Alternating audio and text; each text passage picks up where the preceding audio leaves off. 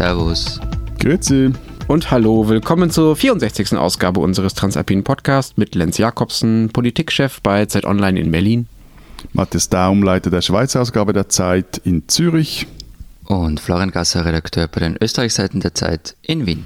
Dieses Mal mit äh, einer regulären Folge nach äh, dem Wirbel, den wir Anfang der Woche hatten mit der Sonderfolge zum sogenannten Ibiza-Gate und dem, was da in Österreich los ist. Wir wollen natürlich auch diese in dieser Folge nochmal darüber reden, einfach weil sich da die Dinge so schnell ändern, dass wir einfach nochmal aktualisieren müssen, was ist da passiert in den letzten ein, zwei Tagen. Österreich steht im Mittelpunkt, das geht gar nicht anders in dieser Sendung. Teil 2 dann 70 Jahre Grundgesetz in Deutschland, 100 Jahre österreichische Verfassung und 20 Jahre Schweizer Verfassung. Irgendwie jährt sich da relativ viel auf einmal und wir wollen darüber reden, welche Rolle eigentlich die verschiedenen Verfassungen und Grundgesetze in unseren Ländern spielen. In Deutschland ist es ja besonders wichtig. Es gibt sogar einen vermeintlichen Verfassungspatriotismus. Da gibt es große Unterschiede, die wollen wir ein bisschen beleuchten. Vorab schreiben Sie uns, wenn Sie uns kritisieren wollen oder uns sagen sollen wollen, was Sie von Herrn Strache halten oder was auch immer, an alpen.zeitpunkt.de. So. Kleiner Hinweis noch, äh, nach der Sonderfolge am Montag, die wir aufgenommen haben, die Sie übrigens auch noch nachhören können natürlich, wenn Sie das noch nicht getan haben, das ist sozusagen Strache Extended gewesen. Diesmal nehmen wir am Dienstag auf und erscheinen am Mittwoch. Deswegen, Florian, die Frage an dich, was ist denn bisher am Montag Vormittag, seitdem wir aufgenommen haben, was ist seitdem geschehen in Wien? Bring uns mal auf den Stand. es, war, es, war, es, war, es war ein unglaublicher Tag. Also man wusste gar nicht, wo man hinsehen soll. Überall Sondersendungen und was weiß ich. Und dann mitten in der Nacht auf einmal noch die Meldung, äh, Niki Lauda ist gestorben. Also ich weiß nicht, ob in diesem Land schon jemals in den vergangenen Jahrzehnten mehr in so kurzer Zeit passiert ist. Also ich meine, ich habe ja mit Formel 1 wirklich überhaupt gar nichts am Hut. Dieses in der Runde fahren, das finde ich relativ dämlich. Aber Niki Lauda, der hatte schon was. Also nur schon die Tatsache, wie, absolut, ich, jetzt, absolut. wie ich jetzt in Interviews nachgelesen habe, dass er seinen verbrannten Kopf, der hatte einen schweren Unfall und saß da irgendwie 50, 52 Sekunden im Feuer seines brennenden Fahrzeugs, seines brennenden Autos. Also dass er seinen verbrannten Kopf und sein fehlendes Ohr jeweils nur als Zitat Barbecue bezeichnete. Also diese mobile, geht alle Scheißenmentalität, doch, die mag ich sehr eigentlich. Nein, und was, was alles passiert ist seit Dienstag politisch, ähm, also wie gesagt, wir nehmen die Folge am Dienstag in der Früh auf und vermutlich sind unsere Hörerinnen und Hörer jetzt schon besser informiert als wir jetzt. Aber Stand jetzt ist, Kurz hat äh, beim Bundespräsidenten Entlassung von Innenminister Herbert Kickel empfohlen. Das gab es übrigens noch nie in der Zweiten Republik. Daraufhin haben alle FPÖ-Minister ihren Rücktritt angekündigt und Kurz sagte daraufhin, er möchte dann jetzt mit Experten bis zur Wahl, mit Experten und Spitzenbeamten ah. bis zur Wahl weiter regieren.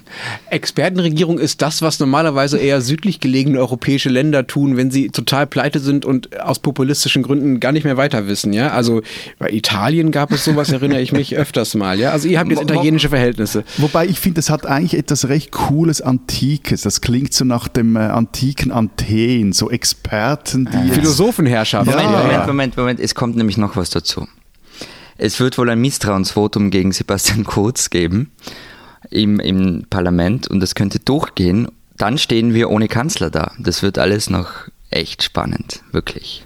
Aber ich, ich fand es ja schon beeindruckend, wie Kurz jetzt so tut, das ging ihn die ganze Sache nichts wirklich an. Also auch diese äh, seltsamen waren das Pressekonferenzen oder waren es schon Wahlkampfreden, die er da hielt? Das, äh, also von außen gesehen wirkt das völlig absurd. Also der, der stellt sich zum Beispiel ja kaum den Fragen oder gar nicht den Fragen der, der Journalisten. Also nimmt ihm dies, das in, in Österreich eigentlich irgendjemand ab, dass er mit dem Ganzen da gar nichts zu tun hat? Ich bin mir noch nicht sicher, ob er damit durchkommt. Ähm, das ist noch alles, schwebt noch alles ein bisschen in der Luft. Er hat ja eben, wie du gesagt hast, bei den äh, vergangenen Pressekonferenzen keine Fragen zugelassen und Interviews gab er nur Boulevardmedien. Ähm, das erste Interview überhaupt gab er der Bildzeitung. Und ja, also der Eindruck stimmt natürlich. Also alles, die, die Auftritte von Sebastian Kurz in den vergangenen Tagen, die waren Wahlkampfreden, ganz klar, hm. ganz klar. Ist ja auch kein Wunder, dass äh, ausgerechnet der Bildzeitung die erste, das erste Interview gegeben hat. Ne? Das war ja schließlich auch dieser Bildredakteur Paul Ronsheimer. Wir haben, glaube ich, hier schon mal drüber gesprochen, der eine ziemlich äh, schmusige Biografie von Kurz Und geschrieben hat. Der hat übrigens auch das Interview geführt. Und wurde okay, gestern Abend, also wir sprechen jetzt vom Montagabend, wiederum mit der ZIP 2 abgefeiert. Also es ist, es, also das ganze Medienkarussell dreht sich hier auch sehr schön. Okay, wer, wer bestimmt denn jetzt, wie es weitergeht? Florian Paul Ronsheimer oder, oder Sebastian Kurz oder, der, oder vielleicht doch Bundespräsident Alexander van der Bellen? Es ist, äh, also, das ist grundsätzlich nicht so leicht zu beantworten, weil wir wissen nicht, was äh, van der Bellen und Sebastian Kurz unter vier Augen besprechen. Also es gibt so ein bisschen eine These zum Beispiel, dass es Van der Bellen war, der auch ähm, darauf gedrängt hat, dass Kickl aus der Regierung gehen muss. Weil der Präsident kann nicht von sich aus einen Minister absetzen. Also der Kanzler muss es ihm vorschlagen. Und falls es jetzt wirklich dazu kommt, dass Kurz über ein Misstrauensvotum stolpert, dann ist der Bundespräsident am Zug. Der muss dann nämlich jemanden, und es kann jeder wahlberechtigte Österreicher sein, mit der Regierungsbildung, mit der Regierungsbildung beauftragen. Aber lass uns trotzdem noch etwas äh, Name-Dropping betreiben. Ich habe yes. hab gestern Mont Montagabend noch ZIP 2 gesehen und da saß ein Heinz Fischer, ein Bundespräsident AD, der, ich konnte den schlecht einschätzen. Der steht ja auch auf der, der, der der Gerüchteliste zumindest, dass er da dann Kanzler Ja, wobei er gestern gesagt hat, nein, er wird es nicht machen, aber was, was zählt es noch morgen? Ähm, genau, also meine Frage wäre, äh, wie sehr ist das, wenn dann jemand am Montagabend sagt, nee, er macht es nicht, äh, stimmt das dann Mittwoch, Donnerstag noch, oder? Ach, da kann man sich dann immer auf staatspolitische Verantwortung berufen und man hat es halt dann doch gemacht, weil man gefragt worden ist. Also ich, weiß es nicht. Es kann, ist, er wäre ein relativ logischer Kandidat, er ist sehr angesehen, er war, wie du gesagt hast, Bundespräsident. Also er, er wäre der, auch der gewesen, der mir als erster eingefallen wäre. Und wer steht sonst noch so auf deiner Liste? Schwierig. Also die ist nicht sehr lang und vor allem muss man halt jemand finden, der Mehrheit im Parlament hat. Also ich, ich wüsste wirklich jetzt nicht, wen ich auf diese Liste alles setzen würde. Seien Sie live dabei, wie Matthias den österreichischen Kollegen gegen seinen Willen zum Spekulieren zwingt. lass uns doch lieber nochmal, bevor wir dich in den, in, den, in den Mist reiten sozusagen, Florian, lass uns doch lieber nochmal darüber reden, wie es denn jetzt für die FPÖ weitergeht. Es gibt ja mittlerweile die ersten Umfragen, die sind relativ ernüchternd aus Sicht der Konkurrenz der FPÖ zumindest. Da platzt so eine riesige Bombe und dann verliert die FPÖ nur schlappe 5%. Das ist jetzt nicht wahnsinnig viel, oder? Naja, also diese Schnellschussumfragen, die kannst du aber schenken, finde ich, ehrlich. Ja, aber trotzdem, ein totaler Absturz sieht anders aus. Also das, das ist ja doch relativ erstaunlich. Ja, aber sowas dauert auch ein paar Tage, bis es, also bis es sickert. In dem Fall ist es schon längst gesickert, aber also bis man wirklich valide Umfragen hat. Hm, okay. Was ist denn mit den ganzen Chefposten, die die FPÖ jetzt neu zu besetzen hat? Also zum Beispiel bei der von dir so geliebten österreichischen Bundesbahn oder der Notenbank. Die werden ja bei euch äh, tollerweise nach Parteibuch besetzt. Das heißt, da werden jetzt ein paar Ämter frei, oder? Naja, also bei manchen laufen ganz normal Verträge. Die werden halt dann vielleicht nicht verlängert und einige werden ihren Job einfach nicht mehr lange haben. Aber, aber, äh, trotzdem noch, also ich meine, die Umfragen eben, das, das äh, schlappe 5 Prozentpunkte weniger, die Leute bleiben trotzdem in ihren Ämtern, also da kann bei euch in Österreich wirklich so ein Ding abgeben und eigentlich bleibt alles beim Alten. Zum Beispiel auch, ich höre kaum etwas, vielleicht ist es auch der Distanz geschuldet, jetzt hier hinterm Arlberg, aber kaum etwas von den Oppositionsparteien, vor allem die, die, die SPÖ, die hier eigentlich jetzt voll reingrätschen könnte, die, die ist unglaublich leise.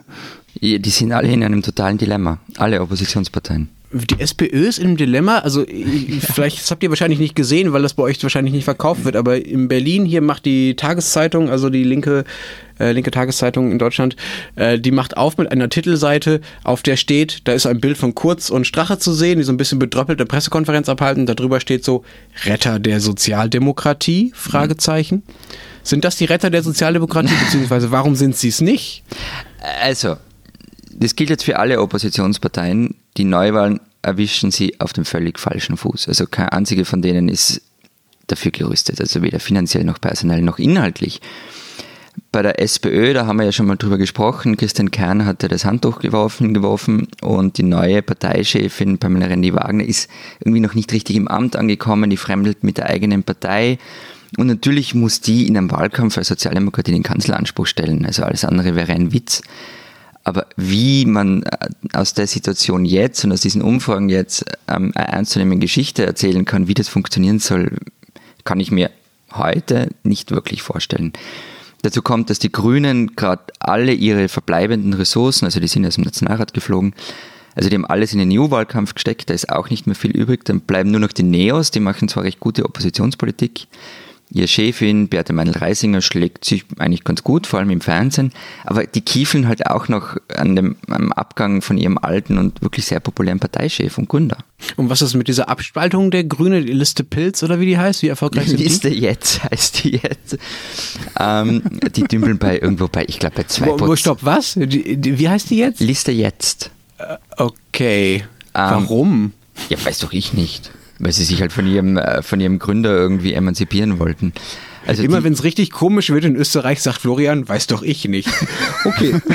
Nein, die dümpeln irgendwo, also die dümpeln bei, bei ich glaube bei 2% rum, also das wird nichts mehr mit denen.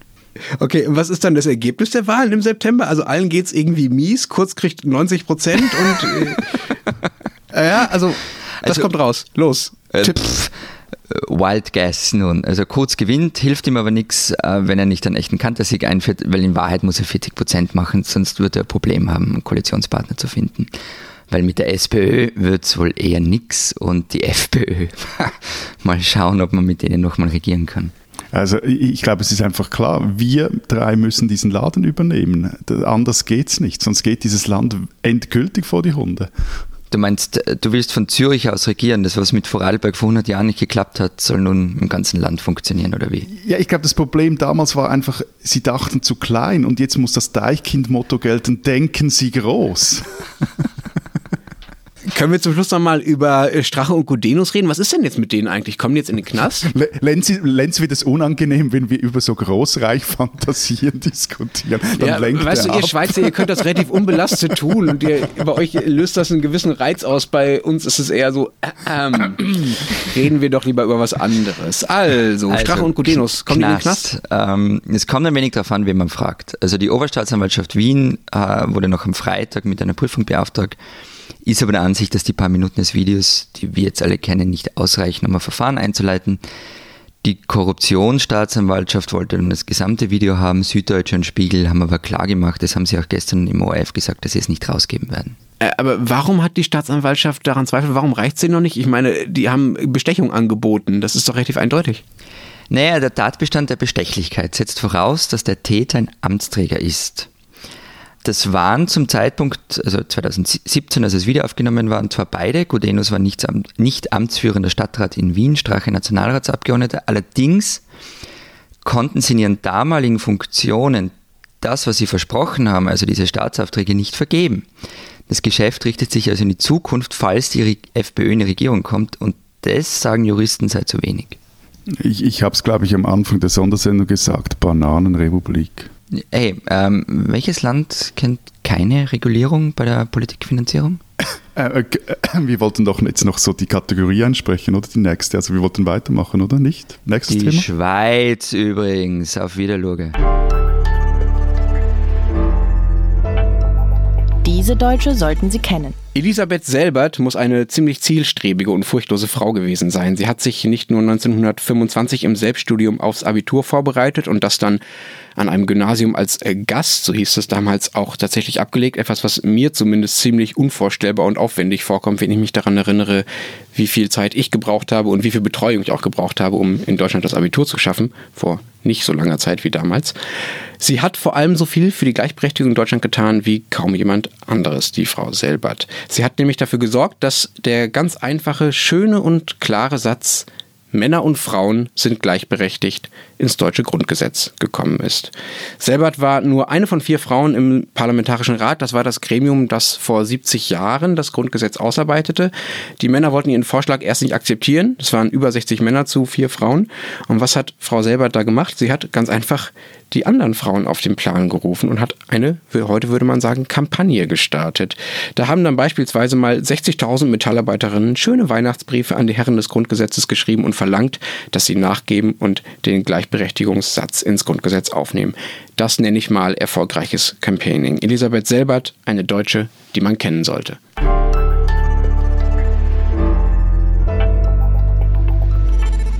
Unser zweites Thema diese Woche. Vor 70 Jahren trat das deutsche Grundgesetz in Kraft. Über eine der Mütter, Frau Selbert, habe ich gerade schon gesprochen. Und das ist für mich erstmal die beste Gelegenheit, äh, mich zu entschuldigen. Ich habe nämlich einen ziemlich krassen Fehler gemacht. Als wir hier vor einigen Wochen über Enteignung gesprochen haben, ihr erinnert euch diese ziemlich irre Berliner Idee, das Wohnungsproblem dadurch zu lösen, dass man einfach mal den Immobilienfirmen die Wohnungen wegnimmt Da habe ich nicht nur die falsche Stelle des Grundgesetzes zitiert, die das vermeintlich erlaubt, diese Enteignung, nämlich statt Artikel 15, das wäre richtig gewesen, habe ich etwas von einem Paragraph 14 schwadroniert. Das ist natürlich völliger Unsinn. Nicht nur die Zahl daran ist falsch, sondern auch die Bezeichnung ist falsch. Das Grundgesetz hat natürlich gar keine Paragraphen, sondern nur Artikel. Worauf mich viele, viele Hörer sofort und zu Recht hingewiesen haben. Es waren haben. auffallend viele. ja. ja, tatsächlich. Also, es tut mir sehr leid. Das war ein Flüchtigkeitsfehler, sollte nicht passieren. Ich war da kein guter deutscher Verfassungspatriot im Gegensatz zu unseren Hörern. Aber wieso steht ihr eigentlich so auf eure Verfassung, Lenz? Also ihr seid ja nicht nur Verfassungspatrioten, sondern regelrechte Verfassungsfanboys. Äh, ja, okay, jetzt finden wir Deutschen mal irgendwas richtig gut und mäkeln nicht nur rum und dann ist es äh, dir nee, auch nicht schon, recht. Nein, nein, nein, mhm. ich finde das ja grundsätzlich ganz okay. Also ich finde, aber, aber, aber, aber ich verstehe es nur, oder ich möchte es, also ich möchte es gern verstehen. Okay, dann äh, versuche ich mal eine kurze Erklärung. Wir stehen derart auf unsere Verfassung, äh, weil wir sonst nicht so viel haben, äh, worauf wir so stehen können, gemeinsam als Deutsche. Wir können uns halt nicht hemmungslos identifizieren mit irgendeinem schönen, stolzen nationalen Gründungsmythos, wie ihr das da habt in der Schweiz. Wir können uns auch nicht identifizieren mit irgendeiner ruhmreichen, irgendwie verkitschten Vergangenheit, wie ihr das in Österreich mit Österreich, Ungarn und Sissi und anderen oh, ja. idealisierbaren Dingen habt. Ja, genau, dieses ganze, dieses ganze goldene Habsburgerische, das gibt's halt nicht. In der deutschen Vergangenheit ist halt leider nicht so viel einfach nur golden. So, das gibt es bei uns nicht. Wir haben uns das auch zurechtgezimmert. Ihr habt euch das zurechtgezimmert, aber ehrlich gesagt, am Zweiten Weltkrieg kann man nicht mehr so viel zurechtzimmern aus deutscher Sicht. Der ist einfach ziemlich viel kaputt gegangen im deutschen Selbstbild und das ja auch völlig zurecht. So, es ist genau das ist auch der Punkt. Ne? Die deutsche Geschichte und die deutsche Identität wurden nach dem Zweiten Weltkrieg ja geradezu abgeschnitten. Es war absichtlich so, dass eine Nation, die sowas wie den Holocaust anrichte, die musste halt irgendwie neu gegründet werden. Das war so ein bisschen das Verständnis der Besatzungsmächte damals, die ja Deutschland regiert haben de facto. Das war dann aber auch das Verständnis derjenigen, die nach dem Zweiten Weltkrieg in Deutschland äh, politisch verantwortlich waren. Und deshalb kam dann die Verfassung, die ja auch, und das ist ja kein Zufall, gar keine Verfassung ist eigentlich, sondern eben nur ein Grundgesetz, also eine Art provisorische kleine Verfassung, die das, die dann irgendwann mal aktualisiert werden sollte eigentlich und zu einer echten Verfassung werden sollte sollte. Das wurde sie aber nie, weil das Grundgesetz relativ schnell eine solche Aura bekam, dass es schon längst nicht mehr provisorisch ist. Für, für, mich als Schweiz ist das einfach alles etwas seltsam, weil wir halt ein völlig anderes Bild, äh, die Idee von der Verfassung oder die Verfassung bei uns eine völlig andere Rolle spielt. Aber ist denn das jetzt, also sind wir seltsam oder ihr? Im Zweifelsfall sind wir beide seltsam. no, das Nein, ist ja eine schweizerisch ähm, diplomatische Antwort. Was, was für, dafür spricht, dass ich recht habe, lieber Matthias, um mal ein bisschen provokanter zu antworten, ist, dass nicht nur wir unser Grundgesetz ziemlich toll finden, sondern auch Spanien, Portugal, Griechenland und eine ganze Reihe von osteuropäischen Ländern. Die haben nämlich alle nach dem jeweiligen Ende ihrer Diktatur beziehungsweise nach dem Ende des Sowjetblocks in Osteuropa sich bei der Verfassung ihrer Verfassungen am deutschen Grundgesetz orientiert. Das spricht dafür, dass da ein paar Dinge drinstehen, die irgendwie ganz übernehmenswert sind und der Satz, die Würde des Menschen ist unantastbar, Artikel 1 des deutschen Grundgesetzes, wurde genau so in die Europäische Menschenrechtscharta übernommen. Also es ist auch wirklich ein wunderschöner Satz. Das spricht dafür, dass das deutsche Grundgesetz im Text tatsächlich einiges richtig gemacht hat. Also jetzt, jetzt erratet mal, wie der erste Satz in der Präambel der Schweizerischen Bundesverfassung lautet. Bitte. Im Namen Gottes des Allmächtigen. Das gab es bei uns auch mal, 1934 war das auch in der Präambel. Aber das heißt, ihr seid noch, ihr seid noch immer ein Gottesstaat, Aber oder wie? Ganz kurz, in der, in, vor dem deutschen Grundgesetz, in der Präambel, noch vor Artikel 1 steht auch was von Gott. Also das habt ihr nicht ganz so exklusiv. Na, jetzt wollte ich den Scherz machen mit Talib Velitel und jetzt geht das nicht. Aber egal, weil den Rest des, des Bundesverfassungsintros, das, den, den, mag ich eigentlich recht gut. Und er, er schließt, also die Präambel schließt mit dem Satz, gewiss, dass frei nur ist, wer seine Freiheit gebraucht und dass die Stärke des Volkes sich misst am Wohl der Schwachen. Aber eben, nur deswegen auf unsere Verfassung zu stehen, wie Deutschland das tut, das ist halt äh, als Schweizer das schwierig, weil die Bundesverfassung, ich habe es vorher angetönt, die ist halt eher so ein Fluidum. Das hat damit zu tun, dass wir regelmäßig an unserer Verfassung rumschrauben. Also mit jeder Volksinitiative ändern wir quasi den politischen Source Code äh, unseres Zusammenlebens und das ganz selbstverständlich. Äh, deshalb hat es dort zum Beispiel auch Zeugs drin, das einfach nicht dorthin gehört. Nicht, weil es nicht meiner politischen Überzeugung jetzt entsprechen würde, sondern einfach, weil ein, in Anführungszeichen, sagen wir mal, normaler Staat solche Dinge nicht auf Verfassungsebene regelt, sondern mit ein paar Gesetzen. Was denn zum Beispiel? Ja, das bekannteste Beispiel äh, aus den vergangenen Jahren ist dieses Bauverbot für Minarette. Wie, wie, wie gesagt, also das, das gehört eigentlich in ein Baugesetz oder in einen Richtplan oder in eine. Eine aber nicht in eine Verfassung. Das ist ja echt krass minimal, also sehr krass kleine Eingriffe, die ihr da übers, über die Verfassung regelt. Das ist ja wirklich genau das Gegenteil von dem, wie das deutsche Grundgesetz funktioniert. Ne? Der Teil davon, der am wichtigsten ist und auf den sich auch diese ganze Identifikation, dieser Verfassungspatriotismus bezieht, das sind die Grundrechte-Artikel, das sind nur die ersten 19. Und da wurde in den vergangenen 70 Jahren nur 16 Mal was geändert und teilweise nur einzelne Worte. Also das Teil ist bis heute ziemlich unverändert im Gegensatz zu dem, was ihr da, da so alles reinschreibt äh, in der Schweiz, Matthias. Was aber andersrum wiederum in Deutschland bedeutet, dass natürlich die Gerichte viel mehr Aufwand betreiben müssen, um diese eher statischen Artikel dann zeitgemäß auszulegen. Eben, und das kommt halt noch dazu. Also wir haben anders als äh, Deutschland und anders auch als Österreich, wir haben kein Verfassungsgericht auf eidgenössischer Ebene. Also das Bundesgericht in Lausanne kann zwar kantonale Gesetze auf ihre Verfassungsmäßigkeit prüfen, auch entsprechend Entscheide fällen, aber beim nationalen Gesetz funktioniert das nicht. Also ein, ein Bundesgesetz kann gegen die Verfassung verstoßen und die Richter in Lausanne können da fast nichts gegen machen. Okay, also ihr habt kein Verfassungsgericht, aber äh, ihr habt schon so eine Verfassung, auf der heraus, von der heraus man dann irgendwas entscheiden kann, ja? Also Text gibt's schon. Abgesehen von diesem ganzen Minarett-Dings, so, ja? Also irgendwas Grundsätzlicheres. Text gibt wir können ihn auch lesen, also die meisten. Und äh, die Verfassung ist vor allem auch gar nicht so alt. Also eben, wie du es gesagt hast, die feiert heute den 20. Geburtstag. 1999 wurde die total revidierte Bundesverfassung in einer Volksabstimmung angenommen, wobei von einigen Kantonen interessanterweise sie abgelehnt wurde. Die NZZ sprach damals auch von einem lauen Ja zu dieser neuen Verfassung. Das lag auch daran, weil es eine unglaublich lange Geschichte äh, war, bis diese äh, Verfassung endlich stand. Ähm, Geschichtslektion fällig? Okay. Also, 1964 schreibt der, ich habe gesagt, es hat lange gedauert. Ja, ja, 1964 ja, schreibt der Schweizer Staatsrechtler Max Imboden ein Büchlein mit dem Titel Helvetische Malaise. Ähm, ein Essay, der sich übrigens auch heute noch zu lesen lohnt und der auch weiterhin greifbar ist. Dieser Text, in dem er unter anderem kritisiert eben auch, dass es äh, die Verfassung nicht mehr zeitgemäß sei etc., veranlasste Parlamentarier und dann später den Bundesrat eine Totalrevision der Bundesverfassung in Angriff zu nehmen.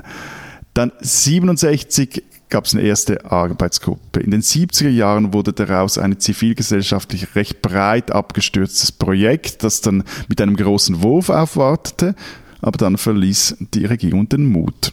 Der wollte davon dann nichts mehr richtig wissen, vor allem bei der Vernehmlassung über diesen Entwurf, da gab es mehrere, glaube ich habe 900 äh, Rückmeldungen, sehr viele auch negativ, sehr vieles unklar und sowieso und überhaupt. In den 80er Jahren wird dann aus diesem Wurf ein Auftrag, die Verfassung einfach nachzuführen, also quasi so ein, ein, ein Update durchzuführen. Und das ist dann ganz konkret, es wurde vor allem ausgemistet. Also so flogen zum Beispiel das Absendverbot aus der Verfassung oder die Unstatthaftigkeit der Brauteinzugsgebühren oder das wiederum ich weiß gar nicht, ob jetzt das unser vorheriger Plan von der Einverleibung Österreichs durch die Schweiz, ob das jetzt dem entgegensteht oder nicht. Es fiel nämlich damals auch das Verbot von Untertanenverhältnissen aus der Bundesverfassung. Ähm, dafür sind jetzt heute in der, in der aktuellen Bundesverfassung sind dann, ist zum Beispiel drin der Anspruch auf Datenschutz und die Immunität der Parlamentarier. Aber ich finde, ihr könntet gerne mal wieder ausmisten. Zum Beispiel dieses Minarettverbot. Ich weiß nicht, was das da zu suchen hat. Aber lass uns mal zu Österreich kommen, Florian. Wie alt ist denn eure Verfassung? Deutlich älter als 20 Jahre, oder? Ja, also fast 100 Jahre, ja. Also die, die, die hat den Zweiten Weltkrieg überlebt, oder was? Ist das, ist das so eine gute Idee, eine Verfassung von vor dem Zweiten Weltkrieg zu behalten? Nein, also, Erzähl man mal. Man muss dazu sagen, also wir, wir, ähm, wir sind nicht so wie Deutschland, äh, nicht so starren mit der Verfassung und nicht so wie die Schweiz. Also man kann bei uns auch Gesetze einfach in Verfassungsrang heben. Also da steht ganz viel Zeugs drinnen. Aber die erste österreichische Bundesverfassung galt von 1918 bis 1934. Dann kam diese, die ich vorher erwähnt habe, mit der Gottespräambel. Und dann gibt es von 1945 an wieder eine Bundesverfassung. Das war dann die gleiche wie vorher, ja?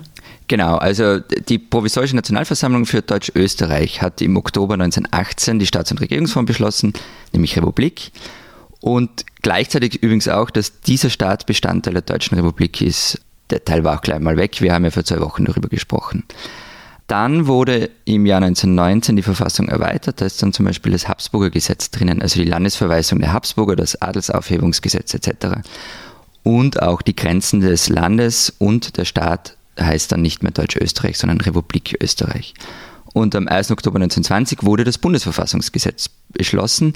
Das geht übrigens zurück auf Hans Kelsen, einen unglaublich genialen Juristen, der als überhaupt einer der wichtigsten Juristen überhaupt gilt. Und in Kraft trat die Verfassung dann im November und sie ist damit eine der, wenn nicht die älteste noch immer geltende Verfassung Europas. Okay, das war jetzt eine Geschichtslektion ohne Ansage, aber vor allem beantwortet es die Frage von Lenz nicht. Ja, ja, immer mit der Ruhe. Also 1945 äh, wurde dann beschlossen, dass diese alte Bundesverfassung, also die, die vor dem Austrofaschismus äh, und, und dem Deutschen Reich in Kraft war, wieder eingesetzt wird. Alles, was im Ständestaat und im Deutschen Reich eben eingeführt wurde, wurde aber auch gleichzeitig aufgehoben. Und deshalb haben wir die Verfassung von davor. Dann schauen wir doch in den nächsten Wochen mal, wie sich eure Verfassung so in der Regierungskrisenpraxis bewährt. Die wird sich super schlagen, ist alles. Also du hast ja gesagt, Matthias, du hast Heinz Fischer gestern gehört der ja auch ein Verfassungsexperte ist und der hat gesagt, also wir haben eigentlich für alle diese Sachen ist was vorgesehen in der Verfassung. Ach, dann lehnen wir uns entspannt zurück und reden genau. in den genau. nächsten Wochen einfach über irgendwas anderes in diesem Podcast. Ja. Matthias, ich habe an dich noch eine Frage. Du hast vorhin gesagt, ihr habt gar kein Verfassungsgericht. Äh, äh, für mich, der ich so ein bisschen Karlsruhe geprägt bin, klingt das ziemlich irre. Wie geht denn das? Wer entscheidet denn dann, ob irgendetwas, was so passiert im Land, verfassungsgemäß ist oder nicht? Das ist doch eine der wichtigsten juristischen Entscheidungen überhaupt, die getroffen werden kann.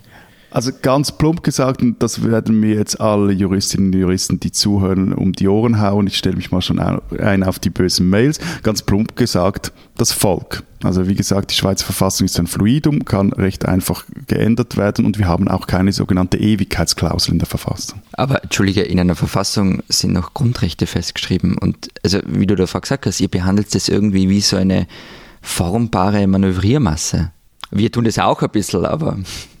Darum habe ich vorhin gesagt, das sei jetzt plump gesagt, weil in der Realität ist das Ganze tatsächlich kompliziert, was auch, Klammerbemerkung, gut so ist. Zum Beispiel auch gerade, wenn es um die Grundrechte geht. Also die werden von der Europäischen Menschenrechtskonvention geschützt. Also das, äh, mhm. die, die, Richter in Straßburg, die haben es bei gewiss, in gewissen Fragen, nehmen die auf eine Art äh, die, die Rolle eines Verfassungsgerichtes wahr. Beziehungsweise das Bundesgericht spielt dann dort auch de facto Verfassungsgericht, weil es auf die Rechtsprechung der Straßburger Richter Bezug nimmt oder die übernimmt. Aber das Problem ist zum Beispiel bei Grundrechten, die nicht durch die EMRK geschützt sind, kann es das nicht. Okay, da klingt mir aber das deutsche Modell irgendwie vernünftiger, ehrlich gesagt. Bei uns entscheidet halt im Zweifelsfall einfach alles Karlsruhe. ja, äh, äh, einfach ist es sicher. Also das, das ist auch so eine, eine, eine, wirklich eine Spezialität im Schweizer System. Nur kurze Klammerbemerkung. Gleichzeitig schlagt ihr euch mit diesen Richtern in Karlsruhe auch bei Fragen rum, die wir in der Schweiz schon längst gelöst haben, weil wir sie eben nicht abschließend durch ein Gericht haben lösen lassen. Oder, also die Frage nach äh, Sterbehilfe zum Beispiel ist etwas, das ja bei euch dann am Schluss die Richter entscheiden, was bei uns eher äh, eine Frage ist, die das macht man da halt mal so oder lösen das kantonal etc. So. Oh, aber ein großes Problem ist in der Schweiz zum Beispiel, dass es seit Jahrzehnten an der Frage rumkauen, wie man mit Volksinitiativen umgehen soll, die gegen die Grundrechte verstoßen oder die zum Beispiel auch nicht umsetzbar sind. Gibt es bis heute kein probates Mittel dazu? Um zum Beispiel auch zu verhindern, dass so eine Volksinitiative zustande kommt. Das Parlament könnte sie zwar formell für ungültig erklären, tut das aber nie, weil es Angst hat, da würde man dann den äh, Volkeswille im Weg stehen etc. Also das ist so, dieses fehlende Verfassungsgericht ist wie so eine ich, ich, weiß nicht, ob ein Wunderpunkt der richtige Ausdruck ist, aber es ist so ein Punkt im, im ganzen Gefüge der Schweiz, wo immer wieder sich sehr grundsätzliche Fragen stellen, die nicht richtig aufgelöst werden. Wie ist das denn bei euch in Österreich, Florian? Wo steht ihr da? Also ich habe ja schon erzählt, dass Karlsruhe da eher krass ist. Äh, in der Schweiz gibt es überhaupt kein Verfassungsgericht. Sind bei euch die Verfassungsrichter, die es ja gibt, auch so mächtig? Mischen die sich auch so sehr ein wie in Deutschland? Oder welche Rolle spielen die auch in der Öffentlichkeit? Ja, also immer mehr. Sie werden immer mehr zum politischen Player. Auch dazu gibt es übrigens super Untersuchungen von der Politikwissenschaftlerin Tamara Ees. Und da zeigt sich so in, so in Langfristuntersuchungen, dass das Verfassungsgericht sein Rollenverständnis geändert hat. Also ursprünglich war es sehr zurückhaltend, seit den 80er Jahren ist es gerade in Grundrechtsfragen immer aktiver geworden. Also zum Beispiel gehen ganz viele Entwicklungen des Familienrechts, etwa die Ehe für alle, über die haben wir ja schon mal gesprochen, auf die Rechtsprechung dieses Gerichtshofs zurück. Ich habe zwar leider nicht so tolle Statistiken, äh, wie du sie sicherlich hast, Florian, die zitierten, zitierten Studien zum veränderten Rollenverständnis, auch wenn es sowas sicherlich für Deutschland auch gibt, aber dafür habe ich mit Sicherheit das tollste Zitat über die Arbeit des Verfassungsgerichtes. Und wir werden ja manchmal von unseren Hörern zu Recht ermahnt, dass wir nicht zu vulgär werden sollen, aber diesmal geht's gar nicht anders, denn es ist ein Zitat von Herbert Wehner, dem Übervater der Nachkriegs-SPD. Der hat über die Verfassungsrichter in Karlsruhe, die ja wirklich unglaublich viel reinregieren und Dinge, die zentrale Projekte von Bundesregierungen sind, teilweise einfach mal im Handstreich kippen, weil sie sagen, es passt nicht zur Verfassung. Herbert Wehner hat also in einem dieser Fälle über die Verfassungsrichter in Karlsruhe den schönen Satz gesagt, wir lassen uns doch von den Arschlöchern in Karlsruhe nicht unsere Politik kaputt machen. Die spinnen, die Schweizer. In diesen österreichischen Tollhaustagen die Schweizer spinnen zu lassen, naja, es ist eine gewagte Sache, aber es muss einfach sein. Was nämlich die Kommunikationsberater des Schweizer Bundespräsidenten Ueli Maurer vergangene Woche bei dessen Besuch bei Donald Trump geleistet haben, ich kann es nicht anders sagen, ihr spinnt's. Da schreibt der Herr Bundesrat einen fehlerhaften Eintrag ins Gästebuch vom Weißen Haus. Und was tun die Medienleute? Sie fotografieren ihn ab und hauen das Bild bei Twitter raus. Da will CNN den Bundespräsidenten interview interviewen und zwar ohne Simultanübersetzung, obschon Maurer spricht wirklich nur leidlich Englisch. Und was tun die Medienleute? Sie lassen die Sache laufen.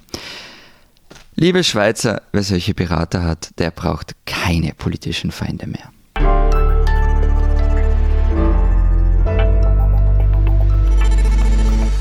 Das war's diese Woche bei unserem Transalpinen Podcast. Wenn Sie sonst noch wissen wollen, was ähm, zum Beispiel in Österreich gerade so los ist, dann lesen Sie doch, ich würde sagen, die komplette aktuelle Ausgabe der Zeit oder lesen Sie die komplette aktuelle Ausgabe der Österreich-Ausgabe der Zeit oder lesen Sie komplett Zeit online. Ich bin mir sicher, Sie werden sehr viel dazu finden. Wenn Sie wissen wollen, was in der Schweiz so los ist, dann lesen Sie die Schweizer Ausgabe der Zeit. Genau, und wir haben diese Woche unter anderem ein Interview mit Bühne Huber, dem Sänger von Patent Dossner, einer der erfolgreichsten Mundartbands der Schweiz und auch noch ein Thema, das mir auch am Herzen liegt, eine krasse Geschichte aus Campione d'Italia, eine italienische Enklave im Tessin, die mit einem Casino reich wurde und jetzt so richtig, richtig, richtig pleite ist. Ja, und bei uns, Lenz hat es gesagt, Ibiza, Ibiza, Ibiza, Ibiza. Wir hören uns nächste Woche wieder. Bis dahin sagen wir Baba. Adieu. Und tschüss.